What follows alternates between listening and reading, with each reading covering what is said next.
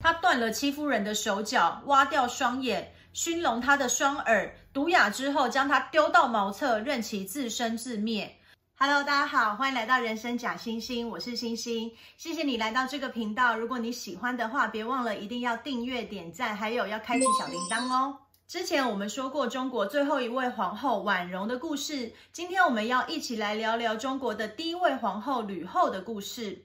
说起吕后呢，大家第一个想到大概就是她把戚夫人做成人质的这件事吧。但是呢，除了这个人质事件让她背上的骂名，吕后其实称得上是一位政治的奇才，甚至比她的丈夫刘邦都还有谋略。在刘邦死后的十五年，吕后实际掌权，为后世的文景盛世打下了基础。今天就让我们一起来聊聊这位褒贬不一、中国的第一位皇后吕后的故事。吕后名雉，字儿许，是来自善父的大户人家。他的父亲为了躲避仇家，便带着全家大小一起搬迁到了沛县。吕公和沛县的县令关系很好，所以呢，吕公他们全家一到，沛县县令就大摆酒席，要为吕家来接风。因为宾客众多，所以主办的主力萧何便说。进不满千钱，坐之堂下。意思就是说，如果你包红包没有超过一千块，你就坐在堂下吧。然而泗水亭长刘邦一到，便大喊贺万钱。刘邦当时只是一个亭长，就相当于现在的一个小小的村长，一年的薪水也不过一万钱。想也知道他没有这么多钱包红包。果然，刘邦喊完贺万钱之后，一毛钱都没有掏出来。但是吕公不急着送客，反而将刘邦邀请到他的主位旁边，热情地招待他，最后还说要把女儿嫁给他。这时的刘邦已经快要四十岁了，但是吕公的女儿吕雉其实才不满二十而已，而且刘邦基本上就是一个整天无所事事、四处闲晃的地痞流氓。他还和村里的一位寡妇未婚生下了一个私生子。据《史记》上的记载，吕公之所以想要把女儿嫁给这个相差快要二十岁的无赖，是因为吕公懂得面相。他觉得刘邦气宇非凡，必成大器。但是呢，我个人觉得这可能有一点造王的成分了。毕竟写《史记》的司马迁就是一位汉朝人嘛。客观的来说，刘邦虽然年近四十还一事无成，但是他为人仗义，交友广阔，而且刘邦其实很聪明，他有意识的结交了六国的旧贵族以及对他有利的朋友。虽然刘邦的官位不高，但是他在沛县绝对称得上是一位知名的人物。而且他喊了贺万钱之后，没交半毛钱，还大剌剌的坐在主位旁，侃侃而谈，嘲讽他人。这样的胆识可不是人人都有的。通常呢，不是大好就是大坏。吕公看出了刘邦的不凡，将女儿嫁给了他。后来吕雉的两个哥哥也都跟着刘邦一起打天下。汉朝建立之后，也都被封了王。吕公这局可算是赌对了。婚后，刘邦继续过着他地痞流氓、到处吃喝玩乐的生活。千金大小姐吕雉一人扛起了家里所有的工作，和兄嫂们一起奉养父母、洗衣烧饭，就连怀孕了都要下田耕作。任劳任怨，还帮刘邦生下了一对儿女。有一天，刘邦接到了官派的任务，要押解五百个犯人到骊山去帮秦始皇修坟。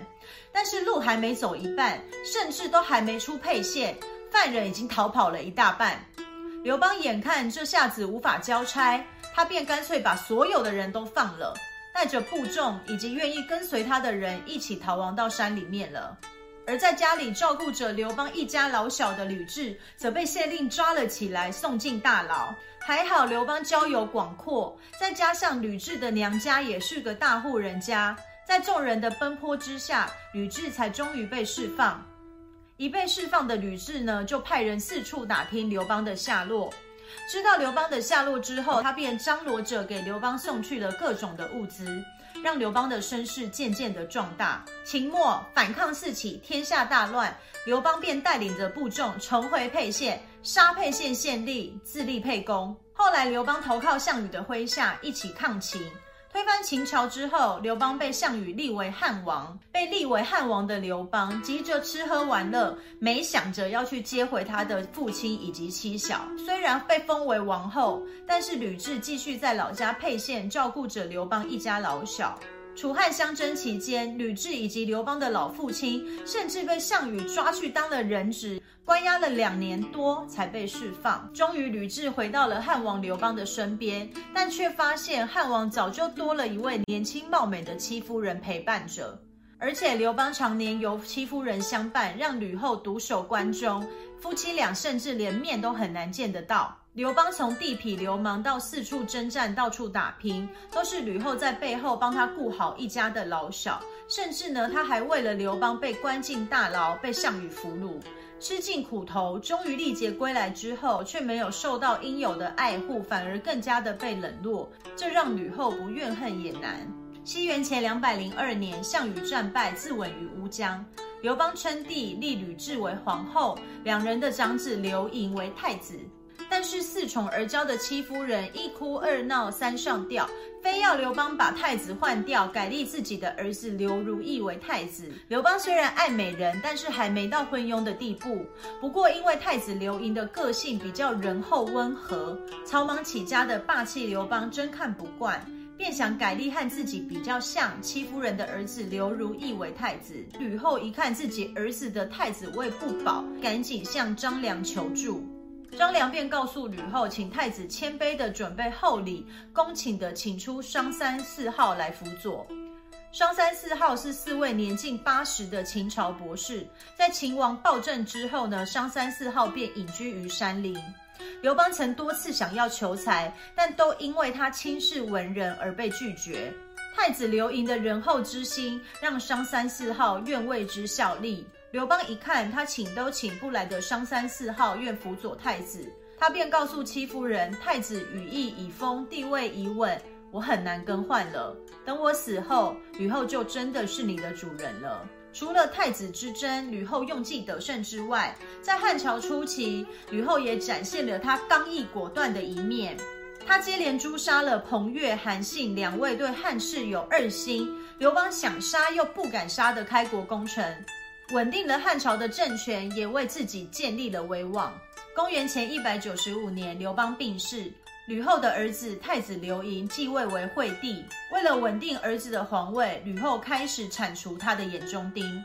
第一个毒杀的就是曾和他的儿子争夺太子之位的戚夫人的儿子刘如意。然后轮到害她丈夫刘邦冷落她的大仇人戚夫人。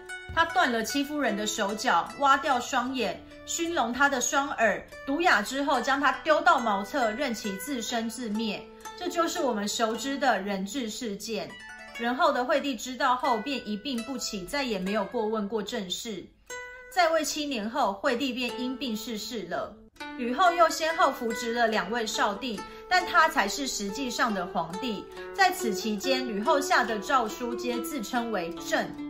为了巩固自己的皇权，他大封诸吕，从军队到朝廷都有吕氏的人马，打压刘氏一族。虽然吕后个性刚毅，手段残忍，但是在惠帝继位的七年，后两位少帝的八年，也就是吕后实际执掌政权的这十五年间，他遵守刘邦的遗诏，重用曹参。